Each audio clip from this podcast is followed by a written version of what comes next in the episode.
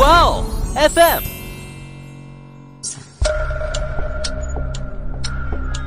事件众说纷纭，案情扑朔迷离。思彤邀你一起走入案件现场，在娓娓道来中，用身临其境之感还原案件真相。王瞎子就通过宽大的皮箱缝隙，就看见里面放满了带血的肉块儿，而在那些肉块里呢，竟然还有一只人手。感觉周慧珍那个时候的生活就是生不如死的一个真实写照呀。然后警方呢就有了这样一个猜想，那就是有没有可能杀死詹云颖的不止周慧珍一个人？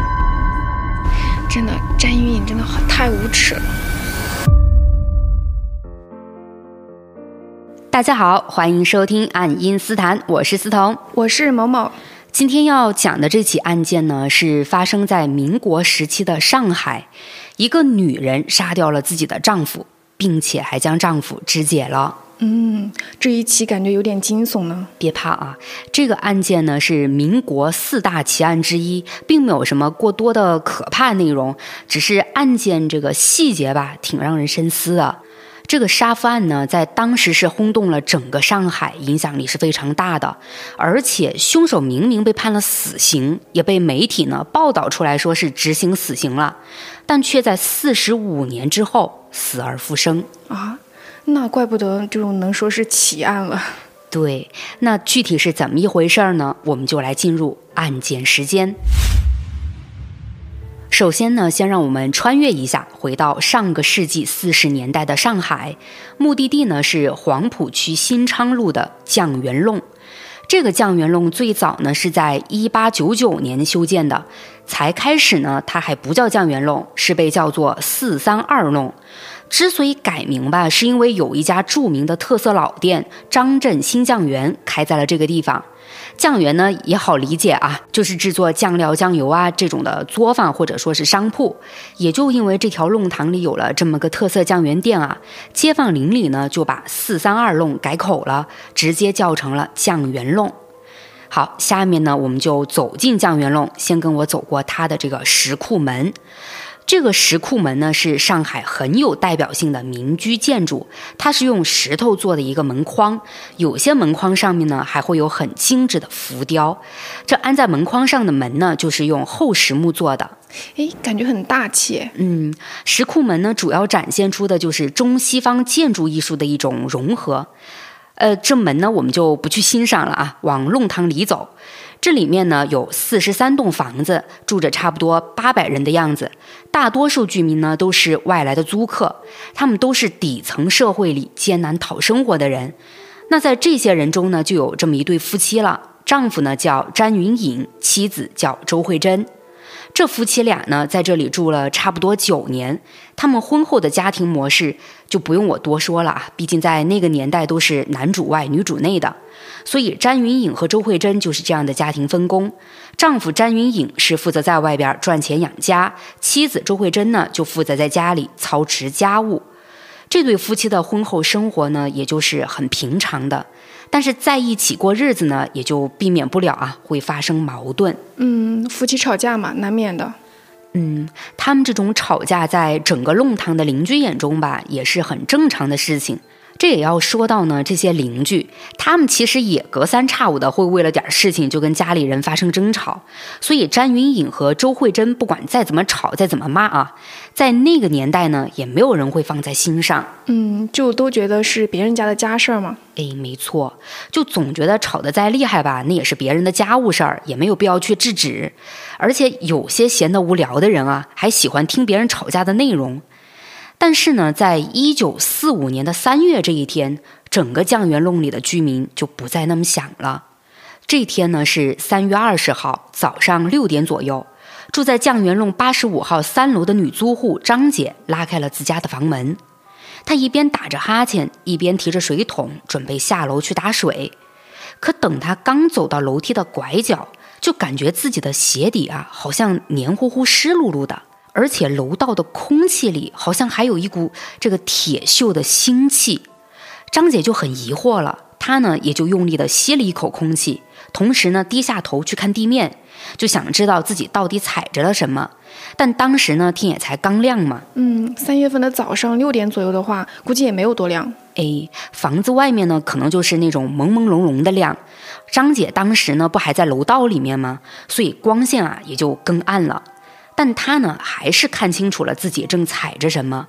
张姐是发现自己正踩在一大滩黑乎乎的液体上，加上这个空气里有铁锈的腥气，她的第一反应呢就是太晦气了，自己一早怎么就踩着血了啊？张姐心态也太稳了吧，就知道那是血，还是一滩的血，她就不怕吗？嗯，张姐这个心理反应呢，其实也是有原因的。之前我也讲了，这是个弄堂嘛，住了很多人。当时的生活环境呢，也不像我们现在的社区啊，就有什么垃圾回收点，还做垃圾分类的。嗯，那个时候很多租客呢是习惯在家门口摘菜，或者呢为了庆祝个什么事儿，就买了鸡鸭啊这些在楼道里进行宰杀，也就经常会把楼道弄得脏兮兮的。有些租客自觉呢，就会主动去打扫；有些公德心啊，我们就知道就可能差一些啊，就不会去收拾自己留下的垃圾。所以张姐这个时候就以为地上那滩血呢，是某一家没素质的租客在楼道里杀鸡杀鸭之后呢，没清理掉。那也就因为这样，张姐这一大早的好心情啊，就彻底没有了。她就想大声抱怨两句，也顺便呢损一下那家没有素质的邻居。可还没等他开口呢，一滴液体突然从天而降，吧嗒一声落在了张姐的脸上。这一瞬间，铁锈的腥气味儿就更浓了。张姐呢，就下意识的用这个手去把脸上的液体擦掉了，又往后呢退了一步，想让开滴水的地方。也就在她躲水的时候，张姐啊就抬头看向了头上的楼板。就这一看啊，张姐是明白过来了。他刚才踩着的那滩血呢，其实是从楼上渗透下来的。而张姐这个时候看到的楼板，那画面啊就更惊悚了。我们也能去想象一下啊，应该是被大片大片的血水给浸透了。那这下呢，张姐的脸色就白得跟面粉一样。她呢又很紧张地看了一眼刚擦过脸的手，手上呢当然也就黏糊糊的是鲜血嘛。这下呀，她是被彻底吓住了。也没工夫去想这血到底是哪种动物的，反正这么大量的血迹，在他看来呢，不是有人在做法，就是闹鬼了。所以张姐就惊恐万分的跑去找了这栋楼的房东。房东呢是一对夫妻，具体管事儿的是丈夫，他叫王谢阳。而他除了房东这个身份之外呢，还是个算命先生。然后街坊邻居呢就给他取了个绰号，叫他王瞎子。但实际上吧，王谢阳并不瞎啊，只能说呢，他是有点这种近视啊。不会是算命先生已经就等着张姐了吧？然后说一句：“莫慌，我已经算到你要来了。”这个还没有啊。要真像你说的那样呢，整个案件的方向估计都不对了，可能就是这个要开坛做法这个走向了。但其实呢，算命先生也就是一个称呼，他算命算的到底准不准啊？案件资料里当然就不可能去研究了嘛。嗯，我呢就继续说回案件上，算命先生王瞎子呢跟张姐一样，都住在同一栋楼里。他住的呢是三楼，因为是房东嘛，所以租客们呢一有什么事情就习惯来找他解决。那当张姐敲响王瞎子他家门的时候呢，王瞎子和妻子都还在睡觉。而被吵醒的王瞎子夫妻呢，打开门看到张姐惨白这张脸，在听到张姐吞吞吐吐好不容易说出的一句“出事儿了”，他们也就下意识地认为是哪家租客遇到大麻烦了。王瞎子夫妇呢，就慌慌张张的，连这个睡衣都没换，披着个外套，跟着张姐就来到了最开始这个张姐踩着血的地方。王瞎子夫妇呢，也就抬头观察了一下楼板渗血的情况。也就顺着血迹滴落的位置推测出楼板上方应该是詹氏夫妇居住的屋子。也就在王瞎子意识到血是从谁家流下来的时候，他也立刻有了不好的预感。原来是早在两三个小时以前啊，王瞎子呢就有听到詹氏夫妇家发出很嘈杂的声音。当时全楼的人都还在睡觉嘛，所以詹家的动静呢听着就挺大的。王瞎子呢就被吵醒了。他就翻身起床，走到詹家那层楼的楼梯口，朝他们家喊了一声，就问他俩在闹什么，还不睡觉？这大晚上的。当时詹家呢，没有人开门出来，但詹云颖的妻子周慧珍在屋里就回了话，说是这个詹云颖喝多了，不小心呢摔在了地上。王瞎子听到这话呢，也不好再说什么，因为他也知道詹云颖平时啊是个什么德行，所以就下楼回屋继续睡觉了。但此时盯着渗血楼板的王瞎子，他就觉得之前詹家的响动可能没那么简单，肯定是出什么事儿了。于是王瞎子就赶紧跑上楼。这一上去啊，果然是看到有大量的血液从詹家关着门的门缝里面往外面的过道上流。不用说，这么多的血，肯定是出人命了。嗯，当时王瞎子呢就赶紧去敲詹家的门，一边敲就一边叫这个詹家男主人詹云颖的名字。门也并没有敲多久，就被屋里的人打开了。而开门的呢是披头散发、浑身是血、眼神呢还十分空洞的周慧珍。王瞎子看着这样的周慧珍，那就彻底愣住了呀。他正准备问周慧珍：“哎，这个家里面啊发生什么事情了？怎么搞得一走廊都是血？”但这话还没来得及问出口呢，王瞎子就瞟到周慧珍他们家屋子里极其恐怖的场景。只见客厅里正放着一只被装得满满当当的皮箱。别看这个皮箱已经合上了盖子啊，但因为里面装的实在太满了，箱子盖儿呢就完全没有扣上。所以王瞎子就通过宽大的皮箱缝隙，就看见里面放满了带血的肉块儿，而在那些肉块里呢，竟然还有一只人手，而大量的血水也就是从这个皮箱里慢慢往外面流出来的。我的天哪！那这就很明显了，皮箱里就是一具被肢解了的人类尸体。那在王瞎子被吓得大气都不敢出的时候呢，王瞎子的妻子也就在这之后啊，来到了詹家门口。看到詹家屋内的情况，王瞎子的妻子就尖叫起来。这一叫呢，倒把一直站在屋里好像丢了魂儿似的这个周慧珍啊，给叫清醒了。这时的周慧珍就全身发软，瘫坐在了地上，嘴巴里呢还不停地说着：“我杀人了，我杀了詹大块头。”这个詹大块头呢，就是说的她丈夫詹云颖。那王瞎子夫妇听到周慧珍的话，就立刻跑出去报了警。也就这样，警方来到了案发现场，将周慧珍逮捕了。周慧珍被捕之后呢，也没有为自己辩解什么，她主动承认了自己的杀夫行为。那也就在周慧珍被捕的第二天，上海一家叫《申报》的报纸就在他们的第二版上刊登了周慧珍杀夫的新闻。这篇新闻报道的篇幅并没有多大啊，但是呢，也能从它的大概内容里面了解到周慧珍对她丈夫做了什么。我就节选一小段读一下啊。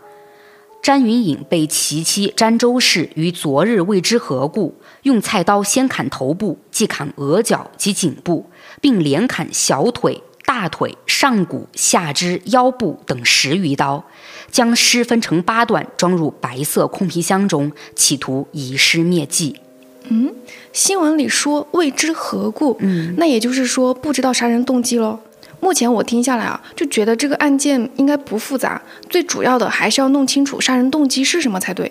这新闻报道出来都没有更多的调查情况或者案件分析吗？嗯，新闻内容写的这么简单啊，有可能是因为凶案才过去一天，警察呢也不可能抓到人才过去一天就能立刻审讯出更细节的东西嘛，媒体当然也就得不到更多的内容，所以这篇新闻呢，他们也就是整合了一下案件情况就进行了一个报道，感觉就有点抢头条的意思吧。嗯，那媒体也确实就是想抢个头条吧。案件清不清楚对他们来说可能没有那么重要，反正都是要首发。嗯，对，事实上啊，确实是抢头条成功了。别看就这么一小段啊，可《申报》这篇新闻一登出来，立刻就轰动了整个上海滩。能有这么大的轰动效应呢，也是有原因的。首先是新闻的标题，当时这篇新闻的标题呢是叫“新城警局破获谋杀亲夫案”。这谋杀亲夫四个字啊，在当时呢就格外吸引眼球了。那个时候的民众怎么都不敢去相信，天底下竟然真的会有妻子杀丈夫的事情发生。也就出于好奇呢，大家对这个新闻的讨论度是非常高的。其次还有就是这个新闻里描述的尸体情况。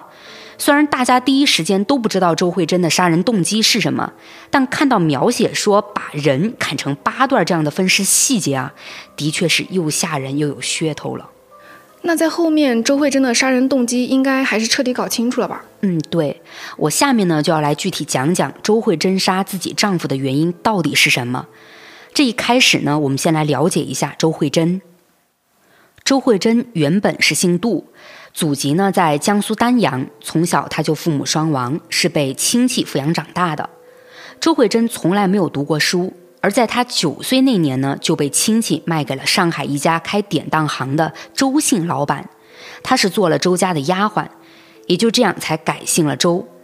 而在周慧珍十七岁的时候呢，又被当铺老板娘指定了结婚对象，也就是同样在周家典当行工作的詹云颖。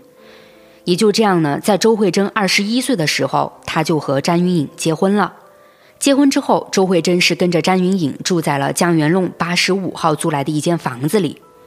要说当时吧，周慧珍其实谈不上喜欢詹云颖，但你说讨厌呢，也还不至于。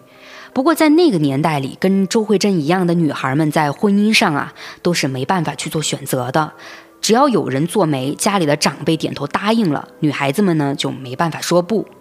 也就是这样一个情况，让很多女孩就哪怕说是结婚了，跟另一半都过了大半辈子啊，她们或许呢都从来没真正爱过丈夫，但因为传统观念吧，那个时候的女孩也只能凑合着把日子过下去。再说回这个周慧珍啊，前面也讲了她的身世很凄惨，跟詹云颖结婚呢，也算是圆满了周慧珍的一个小梦想吧，那就是从此以后拥有了一个属于自己的家。但让周慧珍没有想到的是，这场婚姻竟然是她人生噩梦的开始。不用说，詹云颖肯定行为上有问题，就其他的我不去猜啊。就说这个酗酒一定是没跑的，因为你前面就说到啊，那个算命的听到周慧珍说詹云颖喝醉了，就知道詹云颖是个什么德行，那肯定就是酗酒了。嗯，不过酗酒呢，只是詹云颖众多恶行中的一个。嗯，我先来简单的讲一下詹云颖的情况吧。在所有我能查到的案件资料里呢，其实没有什么资料是对詹云颖身世有记录的，只有部分资料里提到说这个詹云颖呢是上海本地人，还说他曾经当过演员。那与周慧珍订婚并且结婚的时候呢，他都是在周氏典当行上班。詹云颖要比周慧珍大一岁，身高有一米八五，身材呢是十分健壮的。所以詹云颖被邻居们取了个外号，就叫做“大块头”或者是“詹大块头”。哦，之前周慧珍也是这么称呼他的。哎，是。那周慧珍与詹云颖才结婚的那段时间呢，他们还算过得不错。那个时候，詹云颖呢，她是周氏典当行的朝奉，专门负责给典当的物品估价，偶尔呢还能拿点回扣。詹云颖的收入也就还行吧，挺稳定的。而周慧珍这边呢，就因为结婚了嘛，所以呢，她就不再给周家当丫鬟了，而是专心在家操持家务，负责詹云颖的生活起居。这种平平淡淡的婚后生活呢，似乎也都朝着周慧珍期望的生活方向上发展着。但是这样的日子呢，却很快结束了。周慧珍和詹云颖结婚还不到两个月啊，周慧珍就发现詹云颖在外面有了别的女人。至于周慧珍是怎么发现丈夫出轨的，我就没有看到案件资料里面去讲了。但当时周慧珍知道丈夫出轨之后呢，她并没有选择装作不知道，继续容忍丈夫出轨，而是在第一时间啊就跟詹云颖提到了这件事情。不过詹云颖根本就没有搭理周慧珍，还是继续跟那个女人来往。而詹云颖出轨的事情还没完呢，她就很快迷上了赌博。也就从詹云颖沉迷赌博的第一天开始，他就夜不归宿了，一赌呢就一个通宵。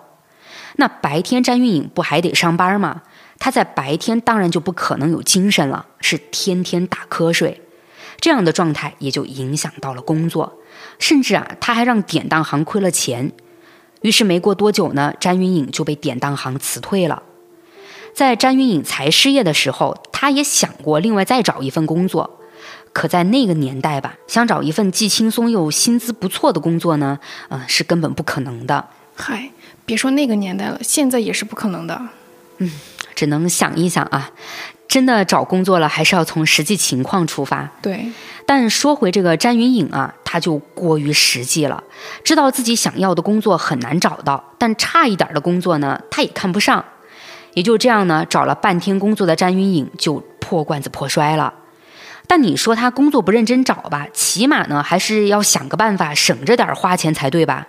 但他也没有。詹云颖是拿着以前攒下来的钱，成天的耗在赌场里。这个时候的周慧珍呢，看到詹云颖变成这样，就还劝过他几句。那我们想都不用想啊，自然呢是一点作用都没有的。周慧珍也不知道该怎么办了，她只能选择忍耐。更多的呢，还是希望詹云颖能主动想通，回心转意。嗯，要让迷上赌博的人回心转意，这怕是没可能吧？还真是没可能。周慧珍呢，也就意识到詹云颖和这个家啊，再也不可能回到才结婚时的状态了。那詹云颖呢，就因为迷上了赌博，是再也没给这个家拿过一分钱回来。而在这之后呢，他甚至还染上了酒瘾。没想到在詹云颖酗酒之前，还那么多事情。就周慧珍的生活，不知道得有多难呀。嗯，而且周慧珍呢，真的没有一点办法去改变自己的生活。但更可怕的事情就在詹云颖酗酒之后发生了，他是喝醉了就对周慧珍拳打脚踢，还家暴，这种情况真的很让人绝望啊！没错，周慧珍面对丈夫的每一次家暴呢，她也有反抗啊，但她的体型跟这个詹云颖对比起来呢，那些反抗根本就没有效果了，而且啊，还更加激怒了詹云颖。詹云颖打周慧珍呢，就更狠。也就这样啊，詹云颖每天不是在赌钱，就是在喝酒，最后呢是把之前攒的积蓄全都花光了。这下家里一分钱都没有了，而且存粮呢也都吃光了。那周慧珍就很清楚啊，自己不能再指望詹云颖了，所以她为了不饿肚子，就去求了好多人，才总算进了一家纱厂，当上了女工。这个纱厂呢，并不是说那个挖沙运货这种工厂啊，它是棉纺工厂，我们就理解成纺织行业。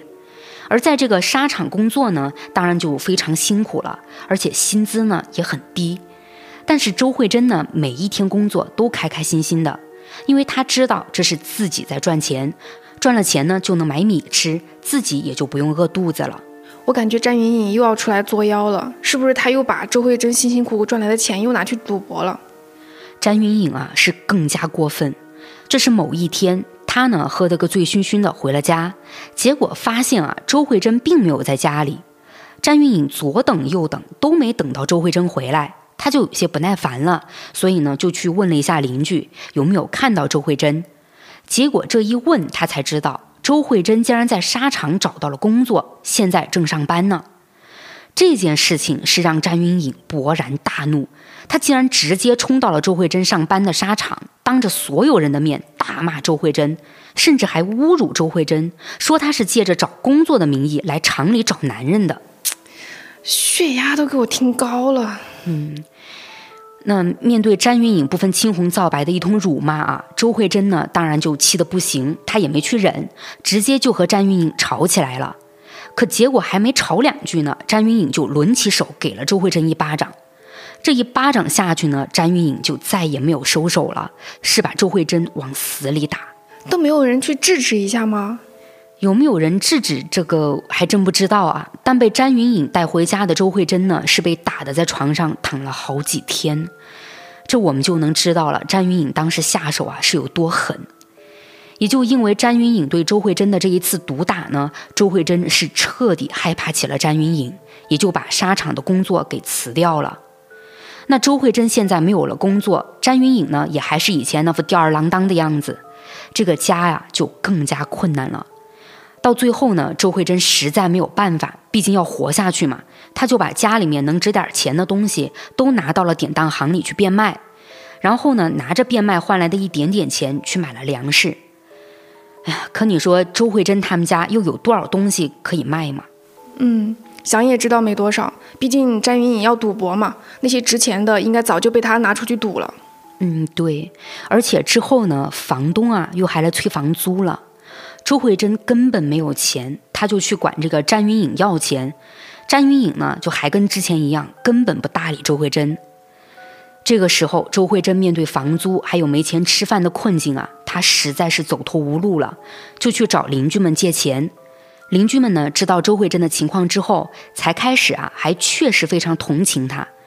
不过你说他的邻居呢，也确实没什么有钱人，大家呢也就是能省就省一点出来，就这样呢借钱给周慧珍救急。但是毕竟有一句俗话嘛，有借有还，再借不难。周慧珍的情况我们是清楚的，她不能出去工作，詹云颖呢又不可能让她转性，踏踏实实的过日子，所以周慧珍借了钱之后是完全没有收入能让她去还钱的。而邻居们呢，确实也清楚周慧珍家里的情况，就都不好开口让她还钱。但周慧珍自己也明白，再借钱就确实有些说不过去了。对，而且邻居们呢，也不可能真的再借给她，所以她就没有再找过邻居们借钱了。那周慧珍呢，就这样一边忍受着饥饿，一边又忍受着丈夫的毒打，把这个苦日子啊，就忍过了一段时间。可要说啊，在那个年代，嗯，一九四几年啊，确实呢，也还是传统观念很重。周慧珍日子过成这样，她也根本没想过离婚。而且我们也知道，当时女性在很多方面都不占优势。也就在这样一个大环境下呢，周慧珍的每一天都过得很绝望。但她呢，也算得上坚强。即便日子这么苦啊，她呢还思考过要去做点生意。但也不是什么多大的生意啊，也就是在弄堂里摆个摊卖些小东西。那周慧珍她有钱做生意吗？毕竟需要成本嘛。嗯，这个呢就是周慧珍要面对的现实情况了。她想法是很好啊，但实际上呢，她也明白自己根本拿不出钱来摆摊。周慧珍也纠结了很久，到底要不要再去管邻居们借钱？毕竟呢是计划做生意，那要是这个生意真的做起来了，不也就能还钱了吗？但周慧珍又想到之前借了那么多钱，自己呢都还没还过，现在再去借也确实就张不开嘴。嗯，她也就做了很久的思想斗争，最终呢还是放弃了摆摊的念头。也就这样啊，没有丝毫收入的周慧珍只能继续着她吃了上顿没下顿的日子。而且这个詹云颖吧，那个时候呢已经算是住在赌场里了，根本不会管周慧珍过得怎么样。所以现在周慧珍的情况就差不多是离饿死不远了。也就在这之后的一天夜里，周慧珍再也承受不了这样的悲惨生活，她就喝下了之前家里存放着的消毒剂，自杀了。但这次自杀呢，并没有成功，她是被邻居发现了，也就被及时的送到了医院。但对于被救回来的周慧珍来说，她就觉得吧，是这个老天爷啊在折磨她。生活明明这么痛苦了，却连死都不让他死成。感觉周慧珍那个时候的生活就是生不如死的一个真实写照呀。嗯，但到了这里呢，我却查不到任何资料里有去讲这个詹云颖是否知道周慧珍自杀的情况。我感觉应该是知道的，这种事情从逻辑上说都会通知家属嘛，所以詹云颖应该是知道的。嗯嗯，那我们就设定这个詹云颖是知道的啊。但从后面我了解到的一些情况来看呢，詹云颖也并没有因为周慧珍的这次自杀就改变自己的行为和态度。那也就是在詹云颖继续酗酒、赌博、家暴的恶劣行为下，让原本对活着就不抱希望的周慧珍彻底死心了。自杀寻死行不通，那还有什么方法能让自己结束这段生不如死的人生呢？那个答案啊，在周慧珍心里越来越清晰了。时间线呢，就来到了案发当天，也就是一九四五年的三月二十号凌晨三点。当时詹云颖呢，又醉醺醺的回家了，因为喝了酒嘛，她一进屋呢，就把动静闹得特别大，周慧珍呢，也就被吵醒了。在那个时候呢，周慧珍可能就觉得吧，哎，好不容易能等着詹云颖回家一趟，所以呢，她就把家里的困境跟詹云颖说了一下，也顺便呢，把自己之前想要摆摊的计划跟詹云颖讲了。毕竟人要吃饭嘛，要活下来，你詹云颖又不拿钱不拿吃的给这个周慧珍，好歹呢，也应该让周慧珍自己去赚点饭钱吧。而当时周慧珍在跟詹云颖说这件事情的时候呢，都还是轻言细语的，用那种商量事儿的语气跟他沟通，说的内容呢，大概就是要不要考虑一下把家里的家具当了，凑个摆摊的钱。可谁知道周慧珍就这么一说啊，詹云颖是立刻开始辱骂他。话怎么难听，詹云颖就怎么说。而且詹云颖还说啊，就算变卖了家具换了钱，他也是要拿到牌桌上去的，即便是输光了，也不会给周慧珍一分钱。唉，真是太恶毒了。嗯，而这一次呢，周慧珍就等詹云颖骂，她也不想去跟詹云颖吵什么。那詹云颖骂够了呢，就觉得今天这个周慧珍啊，怎么这么听话，不跟自己吵了，心里还有些得意。之后呢，他也不再说什么了，就晃晃悠悠地走到床边，躺在周慧珍边上睡死过去了。可詹云颖不知道的是，周慧珍却怎么都睡不着了。她死死地盯着詹云颖的脸，盯了好久好久。不知道是不是在这段漫长的时间里呢，周慧珍啊，已经考虑了很多事情吧。而在周慧珍不再看詹云颖之后呢，她是慢慢的走下了床，往厨房的方向走去了。不一会儿呢，周慧珍就又走回了床边，但这次她的手里就拿着一把菜刀了。周慧珍双手握着菜刀的刀柄，把菜刀高高的举了起来，她丝毫没有犹豫，很迅速的就将菜刀狠狠的砍向了詹云颖的脖子，一刀、两刀、三刀。詹云颖很快就血肉模糊断气了，而这个时候满身是血的周慧珍才停手。等他稍微缓过神之后呢，理智呢也就恢复过来了。看到眼前血淋淋的一幕，他是吓得浑身发抖。周慧珍心里呢也就想，不能让人看到詹云颖的尸体，所以他就开始了分尸。最后，周慧珍是将詹云颖的尸体切成了十六块，装到了皮箱里。但让周慧珍没有想到的是呢，尸体流出的血会那么多，也就这样流到了屋子外面，还渗透了楼板。哎，等等，我怎么记得最开始新闻里说的尸块数量是八块呢？你这里怎么又说成十六块？哦，这里其实我刚好是想解释一下的。最早登在《申报》上的那篇新闻呢，写的的确是分成八段。但这个案件在后面不是警方还要继续调查吗？也就经过调查，又再加上后面法庭审判结束之后给出的案件公告，就明确了尸体是被肢解成了十六块。所以我在这里的讲述上呢，就采用了法院公告里的内容。那这个申报上的新闻还有法院的公告，我都会贴在小宇宙上架的本期节目简介里。大家感兴趣的话呢，可以去看一看。嗯。那我就再接着讲周慧珍被捕之后的情况。前面呢，我也提到了，周慧珍被捕后呢，是承认了自己的杀夫行为，而且他还说啊，自己之所以想到把詹云颖分尸，其实是模仿他看过的绍兴戏，呃，也就是越剧。周慧珍说，戏本里女人把男尸扔进箱子的片段有很多。后来在案件调查期间呢，周慧珍接受记者采访的时候还提到，戏里把男人扔进箱子里的女人，到后来都是一品夫人。那周慧珍除了讲自己的分尸行为之外呢，她还说了这么一个情况，就是在他杀詹云颖之前啊，他的脑子里一直有一个人不停的在对他说：“杀掉詹云颖，杀掉詹云颖。”也就这样呢，周慧珍就一冲动把詹云颖杀了。不过，也就是周慧珍说自己听到有人在叫她杀人啊，所以还是有人针对周慧珍说的这句话呢，提出周慧珍可能有精神病，也就不排除是周慧珍因为精神病发疯了，所以才把詹云颖杀掉的。而周慧珍呢，她在被捕后也确实尝试过用自己有精神疾病来为自己脱罪，但是呢，在一审的过程中，周慧珍精神病的论证是被推翻了，主要呢是因为这么几个情况。一个是周慧珍对自己的犯罪过程和犯罪细节描述的很详细，逻辑也很清晰。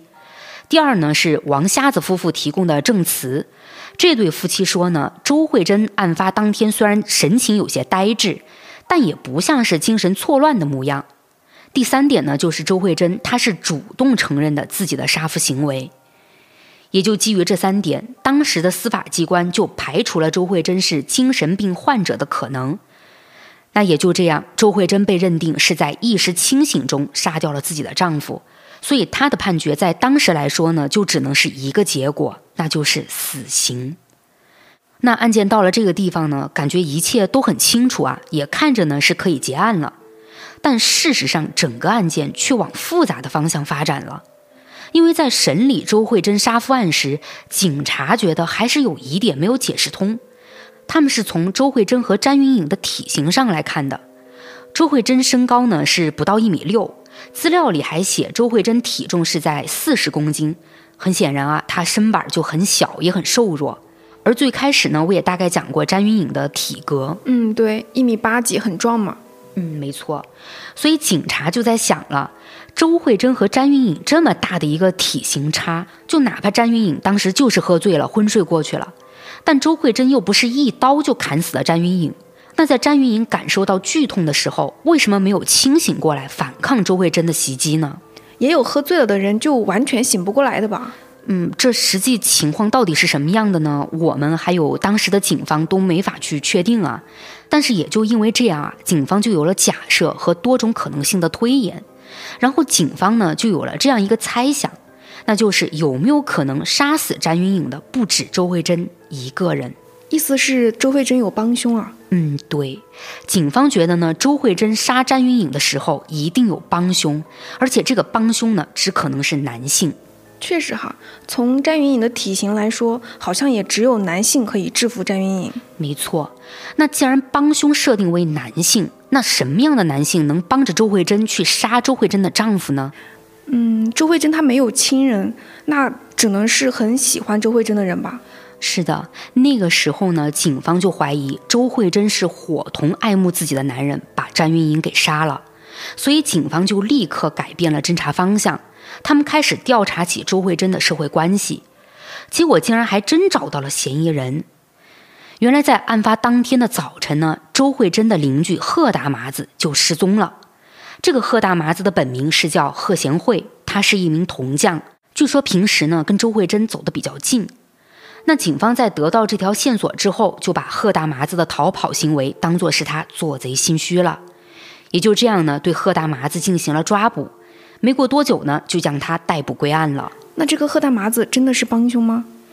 这里面呢，就又有故事了。首先来说，贺大麻子跟周慧珍到底有没有私情啊？根据贺大麻子的供述呢，是承认了他们的关系。贺大麻子说呢，他一直很同情周慧珍，但才开始他们之间也都没什么交流，是在周慧珍借钱的时候，两个人才说上话的。而贺大麻子就因为自己对周慧珍的同情呢，每次只要遇到周慧珍找他借钱，他就不管自己手头有多紧啊，也还是会拿点钱出来借给周慧珍。但前面我也提到，周慧珍借了钱是没能力去还的。那在这种情况下，贺大麻子就没让周慧珍还钱，而是让周慧珍跟他好上了。但这里呢就没有资料说他们两个在一起是你情我愿，还是说贺大麻子威胁周慧珍的。那下面呢，我再来说一下贺大麻子是不是帮凶。他本人呢是坚决不承认自己有参与过周慧珍的杀夫案。那没有参与，他跑什么呀？贺大麻子他说自己逃跑呢，主要是担心和周慧珍的私情曝光之后被警方怀疑。那不一样吗？跑了嫌疑还更大呢。嗯，还确实是这样。所以这个时候，警方并不相信贺大麻子没有参与作案。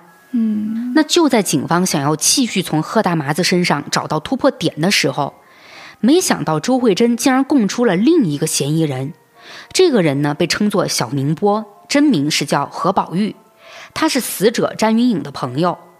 周慧珍说呢，他和小宁波才是相好，杀詹云颖的计划是在案发前两天和小宁波商量好的，跟那个贺大麻子一点关系都没有。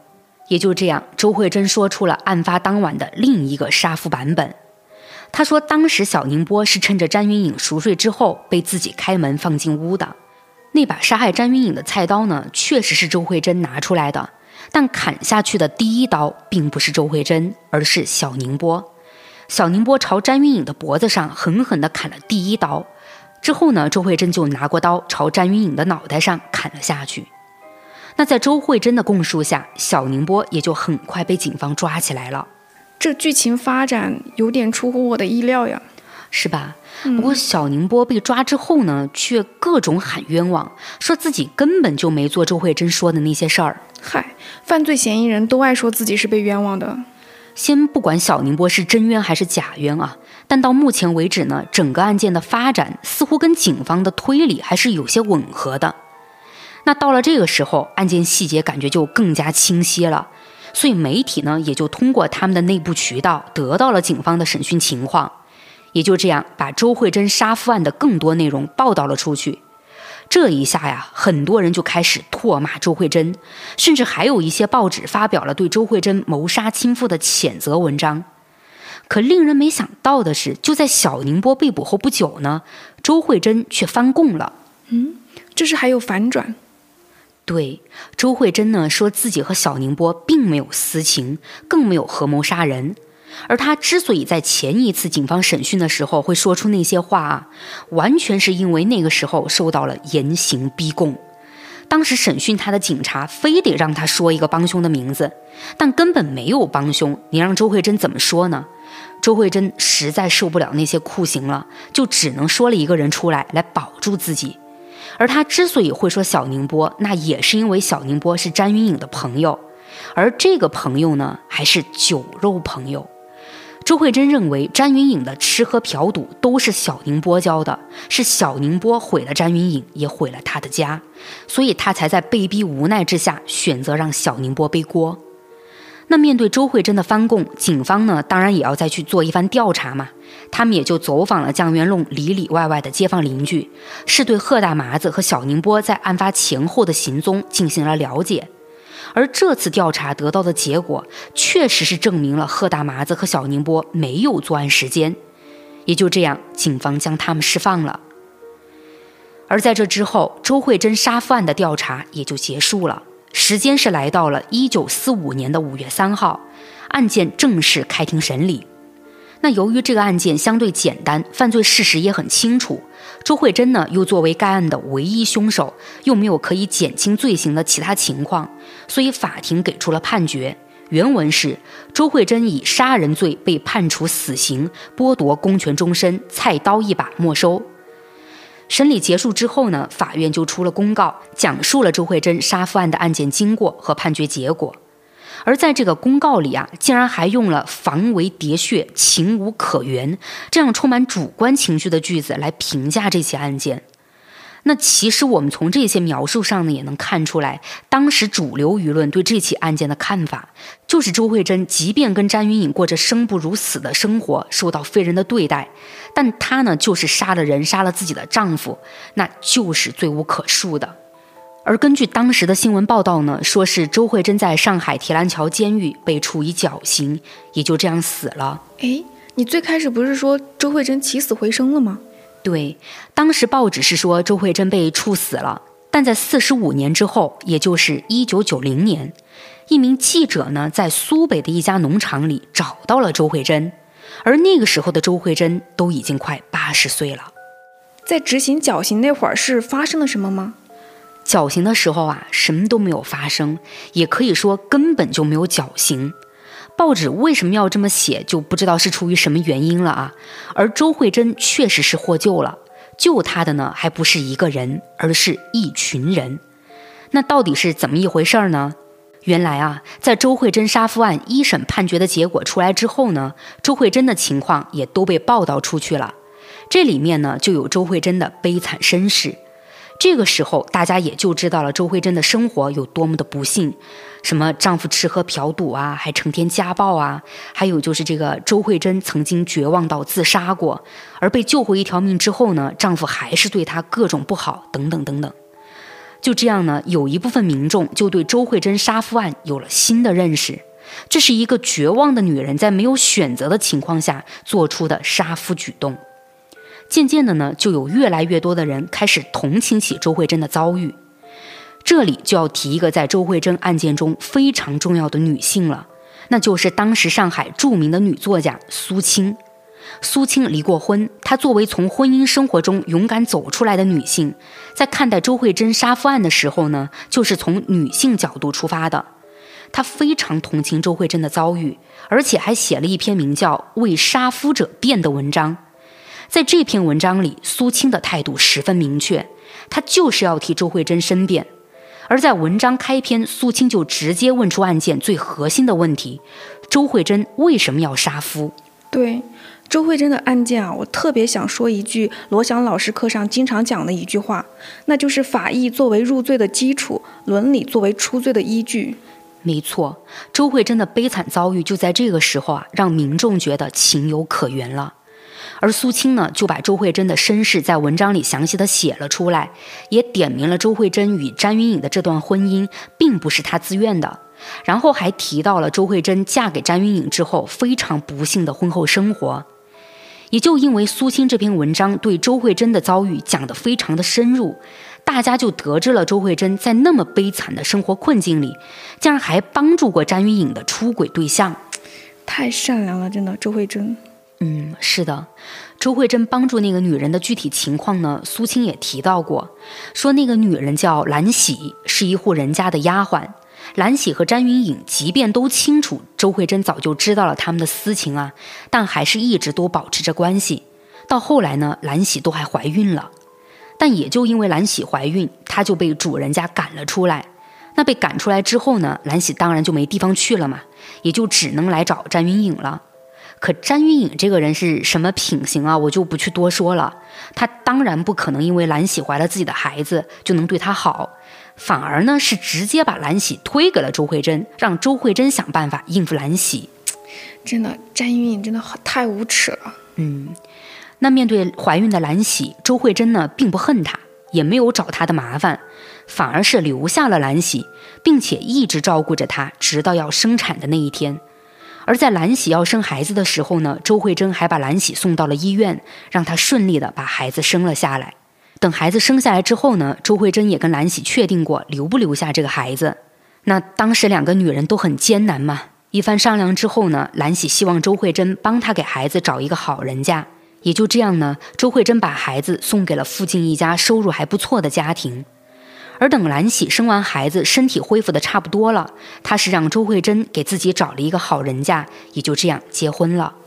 感觉周慧珍真的是在很尽心的照顾兰喜啊。嗯，所以从这些我们就能知道，周慧珍绝对不是一个狠毒的人。可以说，哪怕经历了那么多的不幸啊，她依旧对身边的人充满了关爱，也在绝望中呢，还是对生活抱有希望的。然而，詹云颖却没有给他这个机会，当时那个社会呢，也没有给他机会，他所有的希望就这么被耗光了。而周慧珍想用自杀来让自己得到解脱，却也没有成功。就在那之后呢，他再经历詹云颖的虐待，那就真的是压死骆驼的最后一根稻草了，所以他才只能杀人。那苏青这篇文章呢，就把周慧珍杀夫案和妇女追求解放、人性自由联系在了一起。嗯，确实，这起杀夫案的背后，就是当时不得不面对的一个尖锐问题了。没错。而苏青的这篇为杀夫者辩刊登的时候，周慧珍的审判结果就已经出来了，也就是确定他就是死刑。那当时主流舆论对这个判决结果都是支持的态度，所以苏青替周慧珍发声呢，就面临着巨大的压力。当时甚至有人在报纸上还针对苏青发文说，苏青是因为自己像周慧珍才会为他说话。在这之后呢，更有人怀疑苏青是想要借周慧珍的事情出风头、蹭热度。可尽管如此啊，苏青呢也没有畏惧，他依旧是坚定的和整个社会舆论辩论。这之后，苏青还在一本叫《杂志》的期刊上专门做了一个杀夫案笔谈的专栏。这个专栏呢，就聚集了很多跟苏青有共同观点的人。有一个人啊，阐述了这么一个观点。原文是：谋杀亲夫的主题就是死里求生、拼命求活。因生活的压迫而杀人而自杀的人不知多少。儋州市的杀人，严重点来说，未尝不是整个社会的问题。对，嗯。而在这个专栏里呢，还有这样一篇文章，我印象特别深刻啊，名字叫《詹州市与潘金莲》。里面是提出了一个非常超前的犀利问题，那就是为何只有淫妇而无淫夫？既然淫妇皆曰可杀，则为何淫夫就不可杀呢？当时能有这样的言论，确实有些前卫啊。没错，那也就是有苏青这样一批极力为周慧珍发声的人呢，社会舆论就发生了变化，越来越多的人站在了周慧珍这一边。在这种舆论下呢，周慧珍就提起了上诉。最后站出来拯救周慧珍的是一位不知名的外国老太太。这位外国老太太是出庭做了假证，说周慧珍呢已经怀孕了。嗯，那我看到资料里记录的这一段呢，其实是有点疑惑的。你想啊，这位老太太是什么职业、什么身份呢？她证明周慧珍怀孕之后，司法机关竟然不会找医院进行检查确认。所以我就推测了一下啊，或许呢，这个老太太是一名产科医生。不过我在所有能找到的资料里，确实就没有看到对这位老太太的一个身份介绍了。那继续说回案件了，周慧珍竟然怀孕了。那按当时的这个法律规定呢，就要等周慧珍把孩子生下来才能执行死刑。也就是这么一拖啊，竟然就把周慧珍的案件拖到了抗战胜利。那也因为抗战胜利，全国上下都在庆祝嘛，所以周慧珍的死刑就暂时被搁置了。后来是又过了一年，来到了一九四六年的八月七号，《申报》上突然刊登了一篇文章，说法院要重新审理周慧珍杀夫案件。不过这次重审呢，还是判周慧珍死刑。可当法官在宣判周慧珍死刑的时候，周慧珍当庭表示不服判决，因为这个时候周慧珍已经受到了支持者们的鼓励，她想要活下去。于是周慧珍就向南京最高法院提起了上诉，而这一次就改变了周慧珍的死刑结局。南京最高法院将周慧珍原本的死刑改判为有期徒刑十五年。就这样，周慧珍进入到了上海提篮桥监狱服刑改造。据说周慧珍在监狱里呢，劳动表现很积极，服刑态度也非常好。后来就被移送到了苏北大丰农场进行改造。就这样，十来年的时间一晃就过去了。刑满释放后的周慧珍留在了农场工作，而这就是周慧珍奇迹般逃过死刑的真相。这么听下来啊，周慧珍的判决结果能出现转机，最大的推动还是那些跟苏青一样就一直为周慧珍申冤的人，而且也是他们给了周慧珍就坚持上诉的一个勇气。没错，而且我还看到很多资料有提到啊，在抗战胜利之后呢，是有过大赦的。大赦大家应该都明白啊，就是给已经判刑的罪犯赦免或者减刑。所以周慧珍能免于死刑呢，除了民众的声援之外，也跟当时的特殊时局有关系。哦，原来这样。嗯，好，那我们知道周慧珍没被执行死刑之后呢，也来简单的了解一下出狱之后的周慧珍她的全新生活。那个时候是一九五九年，四十多岁的周慧珍和一个叫严少华的炊事员结婚了。那因为年龄的原因呢，周慧珍并没有自己的孩子，但她是很喜欢小孩的，所以在后来呢，周慧珍就去了一家幼儿园做了阿姨。等到了一九九零年，也就是之前我讲到有记者去采访了将近八十岁的周慧珍，这个时候的周慧珍身体依旧很硬朗。一米五多的小小个头啊，却因为承受了太多的苦难，展现着一种很强大的气场。周慧珍平时呢喜欢打打小麻将，和左邻右舍关系处得也特别好。据说啊，还认了很多干儿子干女儿。那有他们的照顾呢，周慧珍的晚年生活倒也过得很清闲自在。对于以前的事情，周慧珍面对记者就一个字儿都没有多说了。而直到周慧珍去世呢，她是再没有回去过上海，也自然再没有回过江源弄。那个地方也不值得回去啊！周慧珍的前半生过得那么苦，好在后半生还是幸福的。嗯，是的。那案件讲到这里呢，也就结束了。嗯，就整个案件听下来，我感觉有有些地方确实还让我很感动。嗯，对。